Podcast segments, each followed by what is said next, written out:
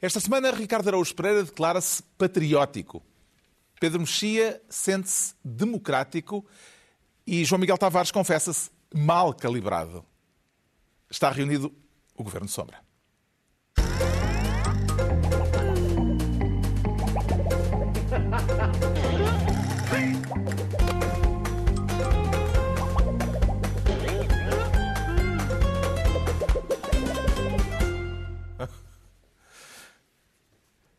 Ora viva, sejam bem-vindos. No final da semana em que se ultrapassou a fasquia em todo o mundo dos 2 milhões de infectados com Covid-19 e em que em Portugal foi renovado pela terceira vez, por mais 15 dias, o estado de emergência.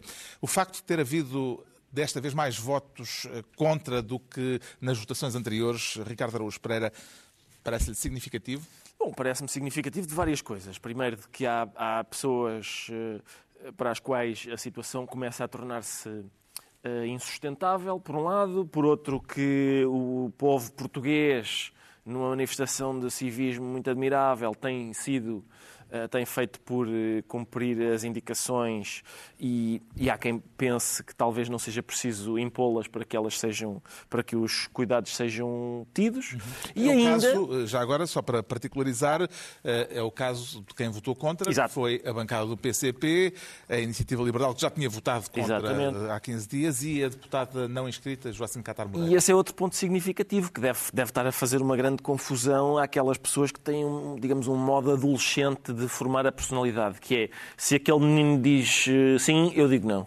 E, portanto, de repente, haver aqui um momento em que há questões que, se, que, são transversais ideologicamente, deve fazer muita confusão àquelas pessoas que têm, basicamente, uma, uma, uma postura que deve, acredito que seja facílima de ter, que é o que é que disseram os outros? Então acho o contrário. Não são bem transversais. A razão pelas quais a Iniciativa Liberal e o PC votaram contra são muito diferentes. Uns falam, Sim, uns mas, falam mas voto... dos, dos, direitos dos trabalhadores Exato. e outros falam das limitações às liberdades individuais. Mas acabam por confluir no mesmo voto. É isso. Sim, também, mas por razões diferentes. São, são razões diferentes. Bastante diferentes. Mas, mas normalmente o que as pessoas dizem, o que estas pessoas dizem é se os outros votaram neste sim, sentido, sim, claro. eu voto neste outro sentido. O estado de emergência vai prolongar-se até ao dia 2 de uhum. maio. Acredita, Pedro Mexia, que haverá condições para que este estado de exceção não se repita, como desejou o Primeiro-Ministro no Parlamento? Em princípio não se repetirá, é o que tudo indica, mas vai depender de, daquilo que toda a gente já sabe, da curva, da, da, maneira como as pessoas vão ou não voltar e entusiasmam-se e depois de repente acham que tudo voltou ao normal. Capacidade do SNS. Da capacidade do SNS, o número de testes, todos esses fatores que toda, que toda, que toda a gente conhece. Mas acho que não há condições, não, não há condições políticas, cada vez há menos condições políticas como se vê na Assembleia.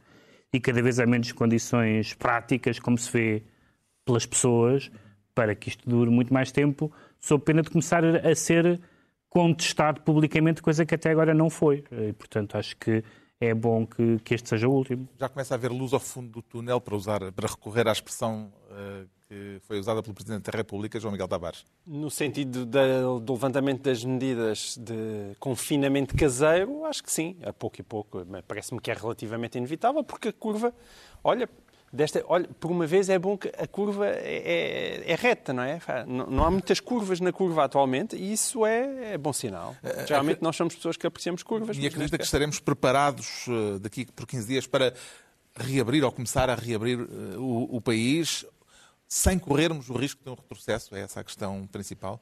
Sem corrermos o risco de retrocesso, não. Mas eu não acho que essa seja, dizer, não acho que essa seja a questão principal neste sentido. Nós temos que estar corrermos o risco de retrocesso? Com certeza corremos então, se houver eh, uma explosão qual, qual, de novo de infectados, de gente Se houver uma nova explosão de infectados, o que se tem que fazer... Intensivos se houver uma nova explosão de infectados, lá temos nós que regressar às medidas de confinamento. Não, existir, não existindo uma, uma explosão, ou seja, tendo nós chegados aparentemente a uma fase de planalto, as pessoas têm que sair de casa, têm que se ver, continuar a testar. Ah, os números outra vez isto descambou. Ok, então temos outra vez que encerrar. Não, mas a minha pergunta é um era se, uh, se estamos em condições para que eh, haja uma abertura eh, gradual de modo a não pôr em causa o caminho que se fez até aqui. Eu penso que sim, mas isso verdadeiramente ninguém sabe. A questão é que mesmo que não se saiba, tem que se fazer.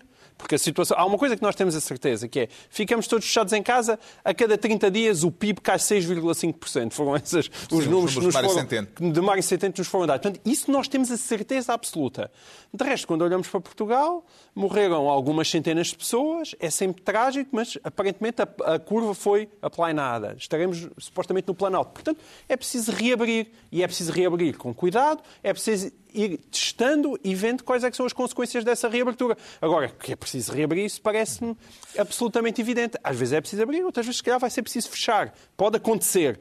Mas nós temos que correr o risco do retrocesso. A única maneira de não corrermos risco é fechar. Ficávamos fechados em casa um ano e meio, pá, impecável, matávamos o bicho. Mas isso não é possível. Temos dois momentos de reabertura para já no horizonte, o 25 de Abril e o 1 de Maio. Eh, houve, aliás, controvérsia na Assembleia da República por causa das comemorações do 25 de Abril. Entende, Pedro Mexia, as divergências e as comparações entre o confinamento na Páscoa e a decisão do Parlamento de celebrar o Dia da Liberdade?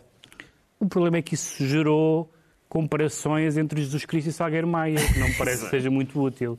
Ou seja, não, Até porque não, tu aprecias os dois. É, aprecio os Eu dois. também, lá está. Não se trata, mas, não se fazendo, trata... tendo ambos feito não, não é isso, uh, alguns feitos extraordinários, Salgueiro Meia não violou a segunda lei da termodinâmica. É verdade, é verdade. uh, mas, mas, ou seja, é compara... as pessoas compararam... Que ainda não existia na altura. As pessoas, compararam, as pessoas que compararam e compararam um contra o outro compararam por razões eh, religiosas ou por razões políticas. Ora, a comparação que pode haver é uma comparação neutra e não ideológica. A comparação é... foi feita pelo, pelo, deputado do CDS, Sim. João Almeida, vou citá-lo, eh, que disse que não se pode proibir a celebração da Páscoa mantendo a celebração do 25 de Abril. Não, o que se pode proibir é ajuntamentos. Pode-se proibir e estão proibidos ajuntamentos. Ajuntamentos de qualquer natureza. Não estão proibidas as comemorações do 25 de Abril no 1 de Maio a haver comemorações do 25 de Abril e do 1 de Maio, como vai haver, tem que ser de forma a que as pessoas não estejam todas umas acima das outras, porque o que vale para o futebol e para a missa e seja para o que for para os concertos também vale para o 25 de Abril e para o 1 de Maio. Portanto, não faz sentido dizer ah, isto é um ataque ao 25 de Abril, isto é um ataque aos cristãos. Não, são ajuntamentos. Mas, e, não, há, não há nenhuma... E as comemorações da Assembleia da República cabem no, no critério do ajuntamento ou não? Essa é... A Assembleia da República está a funcionar em forma reduzida. Exato. Não há razão nenhuma para que não funcione em forma reduzida Exato. no 25 de Abril. Mas não pode estar agora, por ser o 25 de Abril, de repente estar aquilo cheio de gente. Eu acho que isso é uma questão de sensatez e tem havido sensatez. Compreende, João Miguel Tavares, que o Parlamento tenha decidido não prescindir das comemorações do 25 de Abril? Se o, se o, Parlamento está a funcionar, eu não vejo porque é que não há de comemorar o 25 de Abril da forma que o Pedro Mexia agora descreveu. E acho que é preciso termos também algum cuidado e algum rigor, lá está, científico nesta matéria, que é o 25 de Abril, curiosamente, é 25 de Abril. E a Páscoa foi a 12 de Abril. E entre 12 de Abril e 25 de Abril passam 13 dias, quase duas semanas. Isso é e estas rigor científico. É mesmo. E quando é que é o 1 de Maio? O 1 de Maio parece que é dia 1 de Maio. Ah. Ora, para quem acredita que, apesar de tudo, a gente está a domar a curva, quanto mais nos afastamos, não é? Supostamente mais a curva está domada. Portanto, também convém que as discussões sejam minimamente racionais. Agora, é evidente que se, se me disseram agora comemora-se o 25 de Abril, mas a 25 de Maio as igrejas ainda estão fechadas, aí as pessoas vão, vão dizer então, mas a 25 de Abril os senhores estavam lá e agora isto continua fechado. Portanto, que, não, não é? Agora... Outro, é, outro caso controverso é o das comemorações do 1 de Maio, Dia do Trabalhador, que a CGTB já anunciou que vai comemorar com ações de rua, embora garantindo que cumprirá as normas da Direção-Geral de Saúde. Como é que está a imaginar que isso poderá ser feito, Ricardo com, com, pequenas, pequenas uh, alterações, pequenas adaptações, CGTP, unidade a uma distância segura sindical, uma coisa desse, uma coisa desse tipo, que as pessoas, em que as pessoas possam... Slogan ganhador. Não, é um slogan, é um slogan ganhador, acaba por ser um slogan ganhador. Um... E uma semana antes pode ser 25 de Abril sempre, Sim. Covid nunca mais. Exato. E, e aqueles cartazes em que geralmente é preciso duas pessoas a segurar. Esse tem que ir cada um para as Sim, laterais escreves, da escreves a mensagem no meio e depois deixas bastante pano. Ou então cada... aproveitas e escreves uma mensagem. Tens um sindicalista numa freguesia e outro noutra. E, e avançam com a. É aqui, aqui, atenção, a Mas questão é... execuível que haja Mas, manifestações de lá, rua... Lá está, com alguma... Com distanciamento social? Com algum distanciamento é, é capaz de é ser possível. Sonho. É, o, é o sonho. Tu estás é... com as manifestações, mas nunca lá vais. Mas era... Eu é, tinha... Isto é o teu sonho, no fundo. Eu tinha um amigo... Distância. Manifestação eu tinha um amigo da UDP... Sempre ao lado do povo, nunca no meio dele. Era o que ele dizia. Um amigo ele dizia isso. E, portanto, agora, neste momento, isso pode fazer-se. Agora, eu também, eu achei, eu achei, quer dizer, a, a, o problema era... Eu, eu compreendo que alguém diga, eu compreendo que alguém diga, então, mas, mas é, vai, se a Assembleia da República estiver cheia a abarrotar, duvido que isso seja, duvido, não, não me parece que isso seja assim, não é? O que me surpreendeu foi a comparação. Não, ainda por cima com os velhinhos capitães da BP. Já, já Exatamente. não são novos, não é? Surpreenderam-me é algumas uma coisas. razia, não é? Uma foi a comparação, não é? Sobre, então, mas o 25 de Abril e a Páscoa não são comparáveis. Quer dizer, se, se, se a celebração do 25 de Abril consistisse em toda a gente do Parlamento beijar a imagem do Salgueiro Maia, realmente ah, bom, faz sentido que, que não era, era de facto parecido. Agora, outra coisa foi o facto das pessoas que se estavam a queixar que é há ali gente que finalmente tem uma razão atendível para não comparecer numa cerimónia na qual nunca quis estar e ainda está a resmungar. É uma ótima oportunidade. Agora, atenção, mas é, é tal coisa, é, é o, que, o, que, eles disseram. Um, a Assembleia da República não fechou, as igrejas, por exemplo, fecharam, e portanto a comparação é meio. Então posso ir ao supermercado e não posso ir a um batizado? É pá, sim. Há coisas onde se pode ir, outras onde não se pode ir. E depois ainda há uma. Para mim, é uma coisa final que é a seguinte: que é e assim terminas? Isto, e assim, com isto termino. e com isto, e com isto termino. Por acaso a gente devia dizer mais isso. E, e com isto termino. Não será um uh, programa sério enquanto não houver essa expressão. Exatamente, exatamente. A cada intervenção. É que o problema é o seguinte: isto com as limitações de liberdades que nós já temos não comemorando o 25 de Abril e o 1 de Maio, começa a ficar um ambiente um bocadinho pesado que me faz lembrar outras coisas. E em vez de confinamento, dá-me vontade de ir para a clandestinidade. Fico com, com algum receio. Bom, o vírus continua a ser o tema dominante nas nossas vidas, mas começa a haver sensibilidades diferentes sobre a melhor forma de atacar as consequências da pandemia. E uma das questões que se levantam, que se tem levantado, é a do uso de meios eletrónicos no controlo de movimentos movimentos de pessoas infectadas. É por isso que o Ricardo Araújo Pereira quer ser, desta vez, ministro do Big Brother. O que é que o grande irmão pode estar a tramar, Ricardo Araújo Pereira? Pode estar a tramar coisas muito desagradáveis e este é mais um caso em que lá está, há aqui uma espécie de transversalidade ideológica, até certo ponto, pelo menos, que é o facto de saber se nós, uh, com medo do contágio, por exemplo, e da, e da por causa do, do medo do vírus, aceitamos perder uh, liberdades fundamentais. Não o tranquiliza o facto do Presidente da República e do Primeiro-Ministro já terem posto de parte uh, o uso da vigilância eletrónica e a utilização dos chamados metadados? Bom, por um lado tranquiliza, por outro não, até porque, quer dizer, esta discussão sobre as grandes empresas terem acesso às nossas informações às vezes dá vontade de perguntar, mas que é mais? Há alguma coisa que ainda não saibam? Há alguma. Sim, mas aqui é mais que as empresas. Eu sei que é mais. Eu sei que é mais. É elas comunicarem ao Estado, mas enfim. Eu acho que o, meu, o ponto, o ponto, acho eu, é esse. É se nós queremos, uh, em nome de alguma segurança, de algum conforto, abdicar da liberdade. E há muita gente que se precipita para dizer que sim. Uhum. Há muita gente que se precipita para dizer que sim, para, uh, para, por exemplo, eu tenho visto às vezes pessoas a dizer, isso é uma coisa muito curiosa, as pessoas a dizer, pois agora por causa da sacrossanta liberdade, e eu adoro essa expressão. Eu recomendo, aliás, um exercício, é um exercício muito elucidativo, que é as pessoas porem no Google, por exemplo, uh, o sacrossanto antirracismo. E depois aparece uma lista de pessoas que escreveram isso e nós percebemos que nenhuma delas está especialmente interessada no antirracismo. Ou a sacrossanta igualdade de género e nós percebemos o tipo de pessoas Ou que diz isso. A liberdade de expressão. Ora, aí está, é que depois se tu puseres essa, a sacrossanta liberdade então, de expressão, nunca mais acaba. Também te aparece um, aparece um friso bastante interessante de pessoas que se percebe que não têm especial apreço pela liberdade de expressão. Basicamente, sempre que alguém põe isso a seguir a sacrossanta, ironicamente, é porque não tem especial apreço. E, portanto, isto, os argumentos que estão a ser. Uh, ah, um, avançados contra, esta, contra essa hipótese parecem bons, que são é uma porta que se abre e depois é difícil de fechar, é sacrificar a liberdade à segurança e ao conforto. São, aliás, bons argumentos não só para esta liberdade, mas também para outras. Os dados de telemóveis para combater eh, a pandemia já estão na verdade, a ser usados em alguns países eh, e em Portugal há quem proponha esse sistema e que ele venha a ser utilizado. É o caso de um grupo de personalidades que escreveu uma carta ao Primeiro-Ministro, justamente com essa uh, sugestão, uma carta que tem como promotor, cabeça de cartaz, digamos assim, o vice-presidente da Câmara de Cascais e candidato derrotado à liderança do PSD, Miguel Pinto Luz. Dadas as circunstâncias excepcionais que estamos a viver, admite alguma circunstância, alguma uh, eventualidade, João Miguel Tavares, a possibilidade de se vir a recorrer a este tipo de medidas de exceção? Admito. Eu, eu sou dos que admito que, porque depende imenso da medida.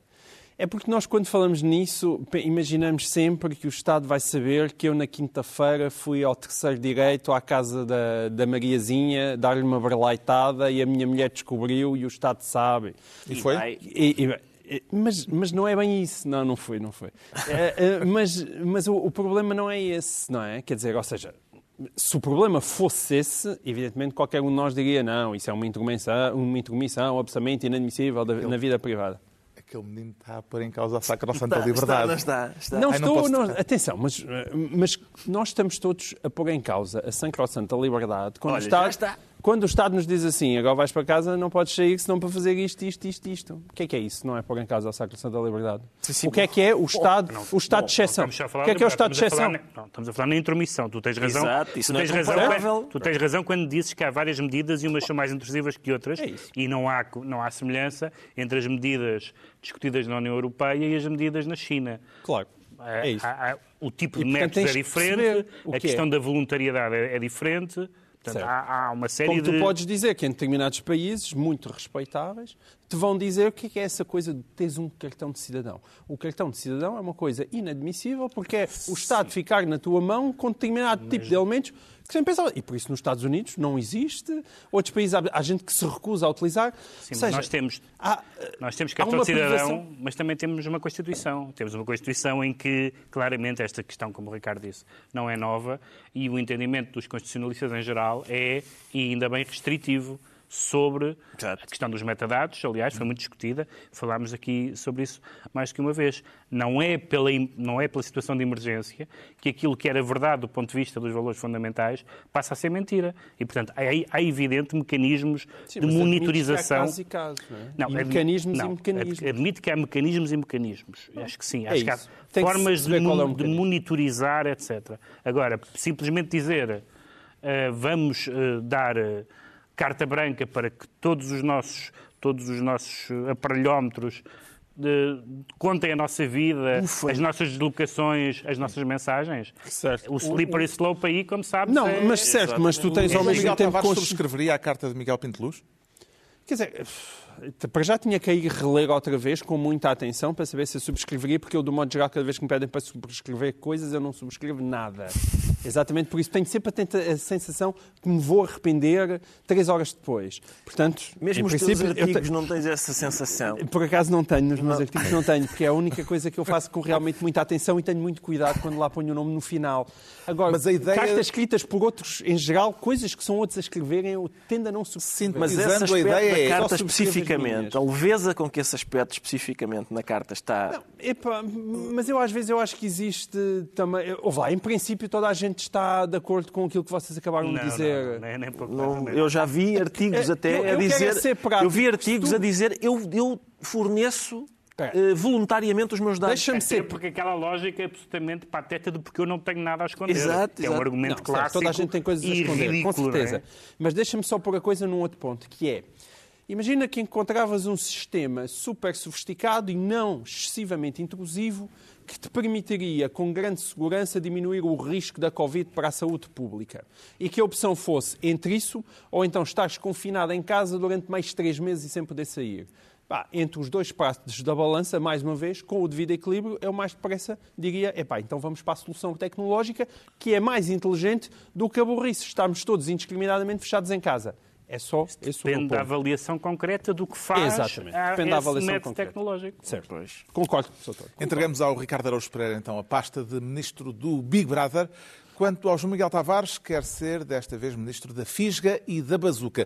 De ambas ao mesmo tempo ou em alternativa, João Miguel Tavares? Parece que é alternativa, mas na verdade ela é em simultâneo dependente dos países. Isto tem a ver com uma foi uma bonita imagem, não é? Utilizada pelo nosso Primeiro-Ministro. Justamente. Aliás, temos as imagens. A é? questão uh, de vir a combater a pandemia e, sobretudo, as consequências económicas da pandemia com uma fisga ou com uma bazuca foi sublinhada esta semana pelo Primeiro-Ministro numa entrevista ao Observador. Obviamente, nós não somos uma autarcia, somos uma parte de uma união eh, económica e, portanto, não é indiferente para pensar a nossa estratégia de relançamento saber com que ferramentas é que contamos. Como já tive a oportunidade de dizer, uma coisa é a União Europeia dar-nos uma fisga para com, termos ao nível da União Europeia uma fisga ou então dar uma, para combater, uma bazuca e isso ainda não está, ainda não está completamente claro. Mas deixe-me perguntar-lhe António Costa, sem saber ainda se vai poder contar com uma bazuca ou com uma fisga, o que é que lhe parece mais provável que possa sair do arsenal da União Europeia, João Miguel Tavares? Uma fisga ou uma bazuca? Eu, eu não, não, não sei o que é que pode. Aparentemente, até agora, o que dizem é que foi mais para o lado da fisga e que ainda existe esperança de ser uma bazuca. Aquilo que eu queria dizer é, para já constatar uma inevitabilidade, mas também constatar uma contradição. A inevitabilidade é, nós, quer queiramos, quer não, havemos de estar condenados, enquanto nós cá estivermos e morremos de alguma epidemia, seja desta ou da próxima, nós todos uh, aqui a esta mesa, sempre dependentes de uma mão estendida de saber de que forma é que a União Europeia nos pode ajudar. Essa é a nossa primeira constatação. E, e, e perceber como isso representa um falhanço enquanto país, que é nós, de facto, hoje em dia não temos meios para fazer frente a tragédias desta dimensão sem ajuda alheia. Mas metade da Europa está na mesma Exato. situação. Não, a metade mais pobre, com certeza. Mas, Mas quer dizer, a Itália não está na metade mais pobre. Se, Itália, se, não, por exemplo, Itália não está na metade um mais pobre, está na metade mais fragilizada pela dimensão da sua dívida. E, portanto, isso é, é, parece-me absolutamente evidente. E, portanto, por, por, muito chato que isso seja e por muito pouco patriótico que isso seja, que ainda esta semana ouvimos outra vez falar no milagre português, milagre português, milagre português, o milagre português que eu gostava de ver antes de morrer é sentir esta falta, esta, esta, um, um, um cheirinho à independência um cheirinho à independência económica de Portugal. E sei que isso não vai acontecer enquanto. Não vais a tempo. Eu não vou tempo. Não vou tempo. Lamento dizer. E isso bate naquilo que é outra contradição, que é é muito bonito nós andarmos a falar de alto e, e, nós muitas vezes podemos traçar um paralelismo entre, ah, pois é, o Vítor Gaspar estava ali com a espinha dobrada diante da Europa e o Passos Coelho, e agora vem António Costa e, e fala grosso com os holandeses. E até diz, como, como, aconteceu de uma forma. Ela já me pareceu. Eu, eu, acho que ele teve bem naquela primeira reação ao Ministro das Finanças. E depois estas declarações do género Holanda, que era, tem que decidir se quer fazer parte da União Europeia ou não. Isso já me parece, digamos assim, esticar-se. Porque existem duas Europas. Uma que é a Europa que põe o dinheiro e a outra é a Europa que vai lá buscar. É verdade que a Europa que põe o dinheiro também tem vantagens enormes em termos de estabilidade e de mercados abertos. Não digo que não. Mas, na verdade, há uns que pagam e há os outros que levantam. E isso nós nunca nos podemos esquecer. E nós fazemos parte dos que levantam. E enquanto fizermos parte dos que levantam, podemos tentar levantar a voz e é falar é... grosso, mas em última levanta... análise estás de mão estendida a dizer isso é só uma fisgazinha, por favor, entrega-nos a Uma das coisas que a gente Sim. levanta é dinheiro para pagar os carros dos que pagam. Está bem, está bem, está bem. É certo. Pode ser, é certo. Mas enquanto tu levantas, mas e depois os tipos a quem tu compras os carros também depois chegam à frente e te dão algum. A Presidente Isso da Comissão é Europeia inevitável. voltou uh, esta semana a pedir desculpas, uh, esta quinta-feira, no Parlamento Europeu, pela lentidão com que reagiu à pandemia. Que valor é que dá a este tipo de declarações, Pedro Mexia? Tínhamos falado nisso a propósito do artigo que ela publicou na imprensa italiana. Mas agora foi no Parlamento agora Europeu. Foi no, agora foi no Parlamento Europeu e ela, ela, é, ela é de um Partido Democrata Cristão e eu acho que se aplicam as, as três fases que um, que um cristão conhece, ou pelo menos que um católico conhece, que é, e que sem as três não vale a pena, que é reconhecimento de culpa, pedido de perdão e firme propósito de emenda. Sem o firme propósito de emenda, o pedido de desculpa e o reconhecimento do perdão valem pouco. Portanto, vamos ver até que ponto há um é firme parece propósito, um firme de, propósito de emenda. Muito é. bem trazido o catecismo. Ah, não é? Claro. A questão que talvez seja preciso colocar é esta. Haverá bazucas disponíveis eh, na União Europeia ou a própria natureza fragmentada da Europa uh, faz com que só haja fisgas, Ricardo Araújo Pereira? Oh, Carlos, eu, e com isto termino... Pronto, então não é, está entregue a pasta. Não, não, não. Eu, eu, não essa formulação eu, come... não é? perigosa. É, Porque, é, como não tenho muito para dizer, eu... Uh, eu contestaria logo, antes de mais nada, contestaria a metáfora bélica do das Costa, fisgas das fisgas e das, e das bazucas, porque abre a porta não é, a, a, que a Europa nos diga de uma forma achincalhante a gente dá-vos uma bazuca, depois vocês são capazes de pôr isto em tanques e nunca mais a vê. E, portanto, não convém arriscar, não é? Não convém arriscar que eles nos possam atirar coisas dessas à cara. Agora, aquilo, quer dizer, a, a questão, eu não sei se a questão parece, não é mais. Parece outro país. Parece é. século XIX. Lembras-te quando éramos tão felizes, o nosso problema era até nem a tropa não sabe o que é faz às armas.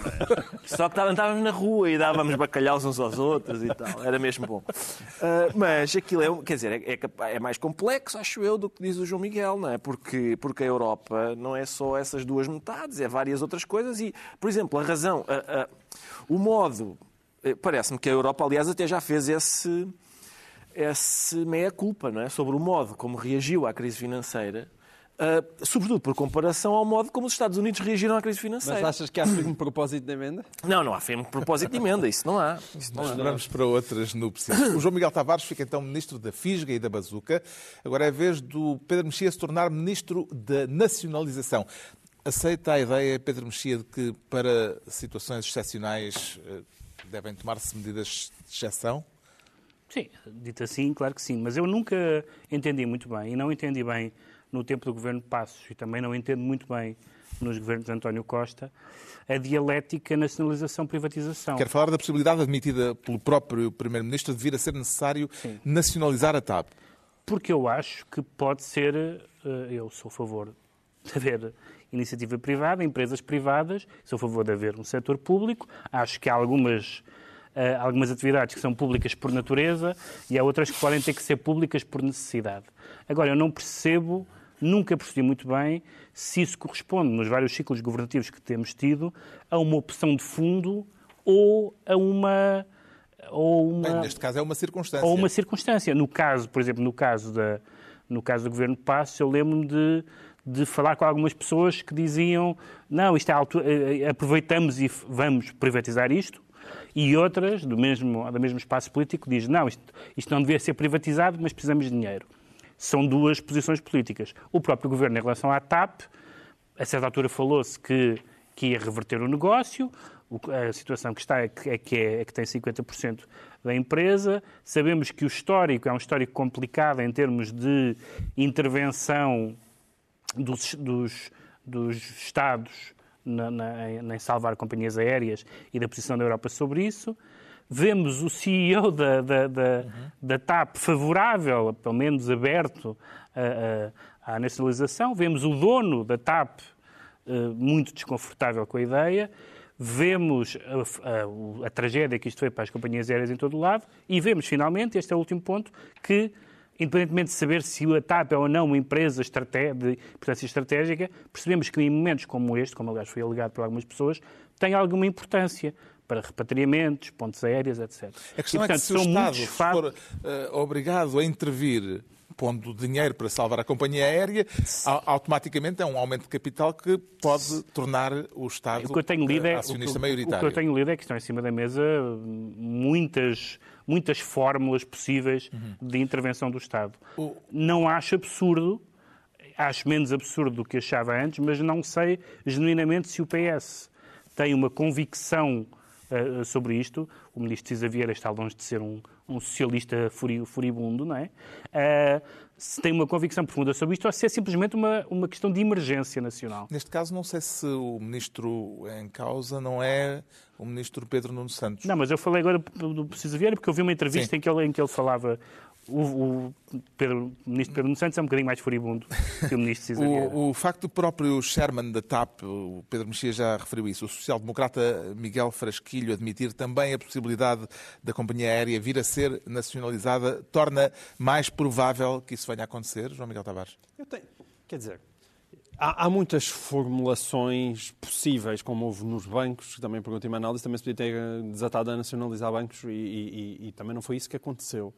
Um, e eu tenho imensas dúvidas, imensas dúvidas, ainda que o Frasquilho diga isso, um, que, o, que o, um governo socialista de António Costa e também com Pedro Cisa na economia queira, queira ficar com a TAP nos braços, eu digo a gestão diária porque com isso vêm os conflitos com os pilotos, vêm as greves claro. e vem a gestão de uma área que é dificílima e que vai ficar num estado catastrófico. E, e não é claro sequer que exista know-how hoje em dia no Estado para gerir aquilo com competência, porque durante décadas tivemos a TAP nas nossas mãos e sabemos o estado em que ela se encontrava. E, Portanto, eu não sei qual é que é a saída para a TAP. Atenção. Eu compreendo que o principal acionista privado da empresa, Humberto Pedrosa, uh, diga que seria um retrocesso a nacionalização, Ricardo Araújo Pereira. Compreendo porque me parece que é muito frequente nós vermos grandes empresários e até médios um, a dizerem que, uh, quer dizer, um, a aderirem, digamos, a uma espécie de, a um raciocínio uh, segundo o qual a nacionalização vale até certo ponto, que é a nacionalização dos prejuízos e a privatização dos lucros. Paga agora que eu estou aflito e depois, quando houver para receber, recebo eu. E é esta. Há sempre um momento, estes empresários fazem isto, e há, e há aquela moral financeira do há para aí uns que pagam e uns que mamam, suspende-se, porque eles normalmente costumam brandi-la, mas fica suspensa exatamente no momento em que eles precisam de ajuda. E pode ser esse o caso. É, no pode, caso pode, da TAP, são um mau exemplo porque tu tens que ir vasculhar muito para encontrares a parte em que os lucros foram privatizados, porque aquilo não dá. Eu, quer, dizer, eu, quer dizer, um liberal diria, olha, o senhor teve azar, o negócio em que se meteu não dá. Sim, mas não. Sim, mas não dá em lado nenhum. Isso aplica-se a tudo. O Pedro agora. Mexia Acabas com a assim, aviação. Ministro da Nacionalização. Privado. Estão entregues as pastas ministeriais por esta semana. A altura agora para sabermos porque é que o Ricardo Araújo Pereira se sente patriótico. Isso costuma dar-lhe com frequência, Ricardo? Não, não é frequente, não. mas esta semana deu-me... Nem sequer com a Seleção Nacional de Futebol, não é? Quando havia futebol. Exato, já nem me lembro, Carlos. Já nem me lembro. Constituição do 11. Quero falar da carta que Rui Rio escreveu aos militantes do PSD, dizendo-lhes que, e vou citá-lo, os ataques aos governos em funções, na situação em que estamos a viver, não são patrióticos. Eh, como é que entende este aviso, Ricardo? Entendo mal, Carlos, entendo mal e entendo com exasperação, porque já a designação ataques, em vez de. que, que eu suponho que se refira a críticas. Uhum. Não é? Não estou não, a ver se outra Se ele estiver a dizer literalmente ataques, ataques. pode mas o que é que... deixar de fora que é que... a ideia de críticas. Certo, mas eu acho que não é por acaso. Isso é tudo misturado na conversa. Não é por acaso que a generalidade da comunicação social disse críticas em vez de ataques. Interpretou, uh, interpretou a palavra ataques. Aliás, a notícia que eu vi, Salvo Herrera da, da Rádio Renascença, dizia Rui Rio diz que críticas são antipatrióticas. É em política a fronteira é tão Sim. tenue que. E portanto, eu fico exasperado é com a questão de, ao fim de 46 anos, faz agora, faz este ano, para a semana, não é? Parece que não, se vai mas aqui celebrar. a questão, agora é uma questão de interpretação de texto. Certo. Se ele diz ataques, se ele quiser, Sim. se ele reiterar que está a dizer ataques, e se interpretarem críticas, Sim, há um problema de mas eu, legitimidade da interpretação. É isso, é, é que, eu, que ele chama ataques. Nesse caso eu quero saber pois é o que é que ele chama ataques. Pronto, aí está. Isso é um uh, ponto que eu, valia a pena esclarecer. Sim, então vamos primeiro ponto. Eu uh, gostava de saber o que, o que é que ele chama ataques. Segundo ponto, a generalidade da imprensa que eu vi uh, interpretou que aquilo se referia a críticas. Uhum. E, portanto, se se referia a críticas, fazemos assim, se se referia a críticas, ao fim de 46 anos ainda não, não se ter percebido o que é que é isto da democracia e que, e que criticar um governo uh, não é antipatriótico, antes pelo contrário, porque é para isso que serve. É para isso que serve. É, olha, isto aqui, na minha opinião, está mal e depois, se calhar, é assim que se consegue corrigir. Isso é uma coisa curiosa, é, é, sobretudo dá uma sensação que é uh, a ideia, se é isso, se é isso que ele se refere sobre as críticas, eu tenho Uh, acho acho uh, surpreendente a ideia que o Rui Rio faz do seu próprio trabalho. O seu próprio trabalho é esse. Fazer oposição ao governo. Mas sempre é dizer, que ele está a referir-se a críticas vai, e não vais a, a Sim, claro, Mas suponho quem, que sim. As primeiras pessoas a suporem isso são as pessoas do PSD, são os autarcas do PSD, é o David Justino que disse numa entrevista que não criticar o governo é, é, normalíssimo, como é. Portanto, o próprio partido interpretou como sendo críticas. Então, o que é que, é, o que, é que terá motivado o líder do PSD a escrever esta carta? Consegue interpretar. O Rui Rio, foi, muito, o Rui Rio foi muito elogiado e bem pelo discurso que fez no Parlamento no, no princípio desta. No, até além de fronteiras. Exatamente. Até, até em Espanha foi muito elogiado por isso. Por dizer uma coisa que é óbvia e que é positiva, que é os propósitos do governo e os propósitos da oposição são os mesmos. Os métodos podem não ser, pode haver discordâncias, mas neste momento não se trata de fazer a vida difícil ao governo nessa matéria específica. Deve haver uma cooperação nessa matéria específica. Agora, o medo é esse. Ele, olha, fui há uma diferença, lá fora, vou carregar na farinha. Há uma diferença, como é óbvio, entre crítica e chicana. Eu acho, eu concordo que não se deve aproveitar isto para uh, política baixa, chicana, etc. Mas isso Agora, também, isso também é, é, quer dizer, isso também não, é não. preocupante, porque se, se, se, é preciso, se o Rui Rio está a dizer isso nesse sentido, este não é um tempo para a política baixa e para a chicana, Sim. significa que há um tempo para isso? Claro, claro que há. Isso é da natureza dos parlamentos e da vida política. Ou seja, uma, um partido, por exemplo. Os políticos um, por, um por, Sim, mas como sabes, o, o apreço dele pela vida parlamentar não é grande. Não. Mas, dito pelo próprio, aliás. Uh, mas se é dizer é negativo que alguém. Eu não, não gosto da palavra patriótico neste, neste contexto, mas se é, se é dizer é negativo que alguém tenha, esteja a tirar pontos partidários num momento de emergência nacional, aí estou de acordo. Mas acho que a interpretação é, não é essa. O João Miguel Tavares já escreveu sobre este assunto, dizendo que uh, sente em Rui Rio um cheirinho a alto quadro da União Nacional. Sim. Uh, o que é que esperava que o líder do maior partido da oposição estivesse a fazer nesta altura, João Miguel Tavares? Que estivesse a fazer oposição e não sentir que fazer oposição é uma coisa suja nesta altura. E isso faz-me imensa confusão. É verdade que ele não utilizava a expressão crítica na sua carta, mas chamava ataques. E é verdade que quando a Renascença, que foi quem teve o exclusivo da notícia, fez, falou em criticar e depois pôs entre aspas a questão do patriotismo. Seria pouco patriótico. Mas convém relembrar o que é que foi o passado eh, ainda há uma semana, que foi que o PSD decidiu chumbar tudo o que a oposição apresentou no Parlamento. E o PSD decidiu chumbar coisas nessa semana. Dizendo que era circo. Que era, que era folclore parlamentar, foi a expressão que ele utilizou, e depois, nesta semana, veio com propostas muito semelhantes a outras que tinham andado a chumbar na, na, na, semana passada, como a Iniciativa Liberal recordou isso, como até o próprio André Silva do PAN recordou isso. Ah, desculpem lá, o quê? as propostas parlamentares também são ataques agora? Um, diplomas parlamentares transformaram-se em ataques? Ou seja, aquilo de facto que o que o Rui Rio eh, disse foi, mais uma vez, que neste momento devíamos estar todos relativamente caladinhos porque estas, aquelas coisas que se passam no Parlamento são pouco produtivas. E isso eu consigo compreender muito, muito, muito mal. Porque, atenção, eu consigo perceber que nos primeiros 15 é, dias... Tem um historial esse, Epá, esse tipo de argumentação. Sim, e eu consigo perceber que nos primeiros 15 dias toda a gente estava abananada em casa, todos nós estávamos a pensar, perceber o que é que se estava a passar. E, e ok, primeiros 15 dias estamos todos calados, realmente, o que é que se está aqui a passar? Ficámos em quarentena. Mas isso foi, foi há 15 dias. Agora, de repente, já estamos a, a pensar como relançar a economia. O que é que é preciso fazer? O Rui Rio não tem nada para apresentar de novo, então, epá, passa embora e venha outro. Está esclarecido porque é que o Ricardo Araújo Pereira diz sentir-se patriótico. Quanto ao Pedro Mexia, declara-se democrático. Era preciso verbalizá-lo, Pedro Mexia? Sim, porque eu acho que tem havido alguma preocupação legítima sobre uh, o facto de as medidas de combate a esta crise sanitária poderem descambar em uh, degradação das democracias, porque as pessoas, os governos e as pessoas vão habituar a medidas extraordinárias, em medidas de emergência, e depois, quando tudo voltar ao normal, elas ficam. E sente-se mais democrático depois de ter visto que Portugal aparece em sétimo lugar no ranking das democracias, elaborado anualmente por um instituto sueco da Universidade Sim. de Gotemburgo, embora o ranking seja anterior a esta circunstância em questão. Sim, eu não, não tenho assim esses assomos patrióticos, até porque na mesma altura saiu também um relatório da Amnistia Internacional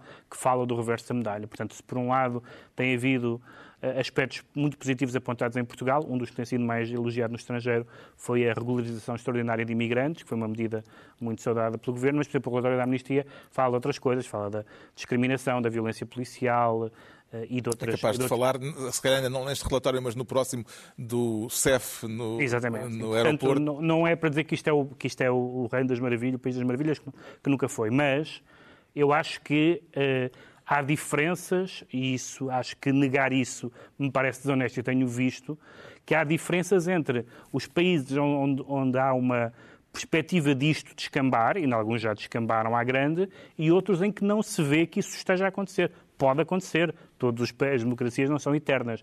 Mas não, não, Portugal não, não vê sinais. Eu não vi nenhum sinal de que a democracia, a democracia, não estou a dizer a gestão ótima da crise, não estou a isso que estou a falar, que a democracia esteja em causa, não vejo nenhum valor é que dá este tipo de rankings, João Miguel Tavares? Eu não dou muito valor, mas atenção, se eu tivesse a fazer, o que é que eu analisava? Olha, temos um, um governo do Partido Socialista que não tentou assaltar o Estado e tomar conta dele. Portanto, é uma melhoria, não há dúvida, porque o que aconteceu com o último. Não é? E, portanto, tendo em conta... Acho que foi por isso que subiu na tabela. Acho que foi. Analisando... Este é de quem? É do PS. O que é que aconteceu ao último do PS? Bem, Bem se tivessem deixado, tinha Portugal, tomado conta disto nos últimos três anos subiu três lugares. Uh... Bem, eu acho que foi em comparação. A comparação com o anterior. Os primeiros lugares do ranking são ocupados pela Dinamarca, eh, considerado o país mais democrático do mundo.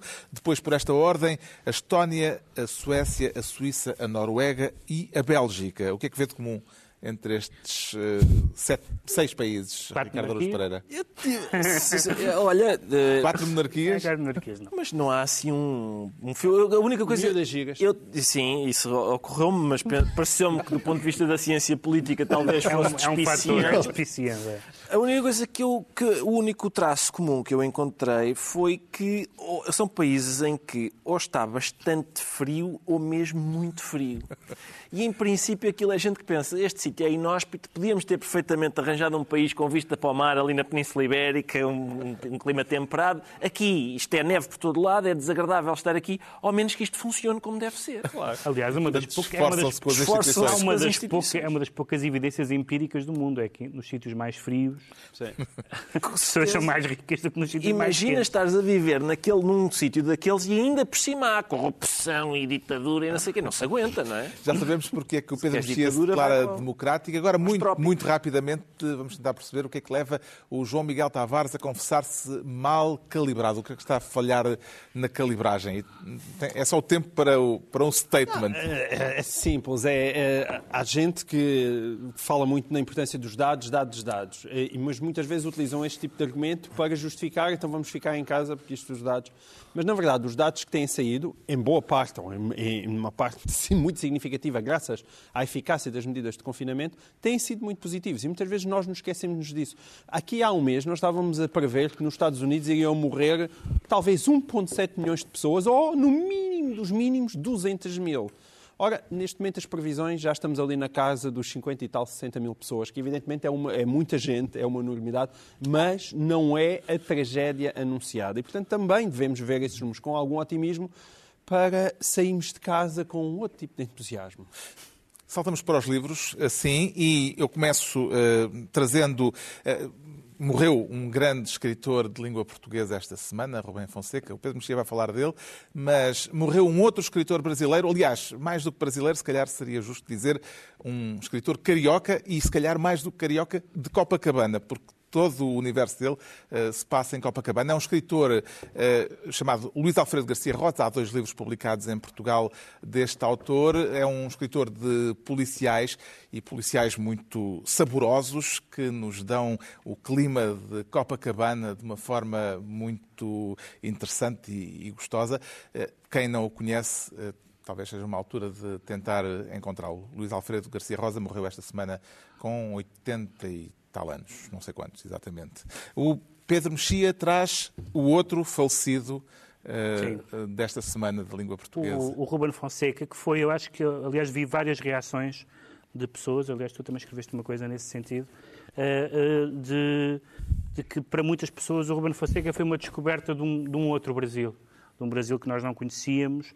Nós tínhamos muito o, paradigma da literatura do Brasil rural, das fazendas e dos cornéis e dos jagunços, e há excelente literatura dessa, mas o Brasil urbano, violento, um, foi um bocadinho, uh, a nossa porta de entrada foi um bocadinho o Ruben Fonseca, romances muito tributários da literatura americana. E antes dos romances, com o primeiro livro que foi publicado, que, romances, que foi, eh, foram os contos do Feliz romances, Ano Novo. contos, os contos são maravilhosos, e, e de um homem que conhecia que falava do que, é uma daquelas regras da escrita, falava do que conhecia. Isto é, tinha sido advogado, comissário de polícia, também foi guionista, portanto também tinha tec as técnicas todas e é uma, uma escrita extraordinária de crueza, de precisão, de ironia e é realmente um dos grandes escritores de língua portuguesa. O João Miguel Tavares uh, sugere Uh, Maria Filomena Mónica. Sim, Maria Filomena Mónica uh, é uma académica que faz muitos livros e eu saúdo isso, que é uma coisa que eu sinto muita falta. Hoje em dia tenho a sensação que os melhores uh, académicos portugueses fazem muitos artigos e, e para revistas internacionais, pois tem, porque tem de ser, mas eu sinto falta, como não especialista, de mais livros.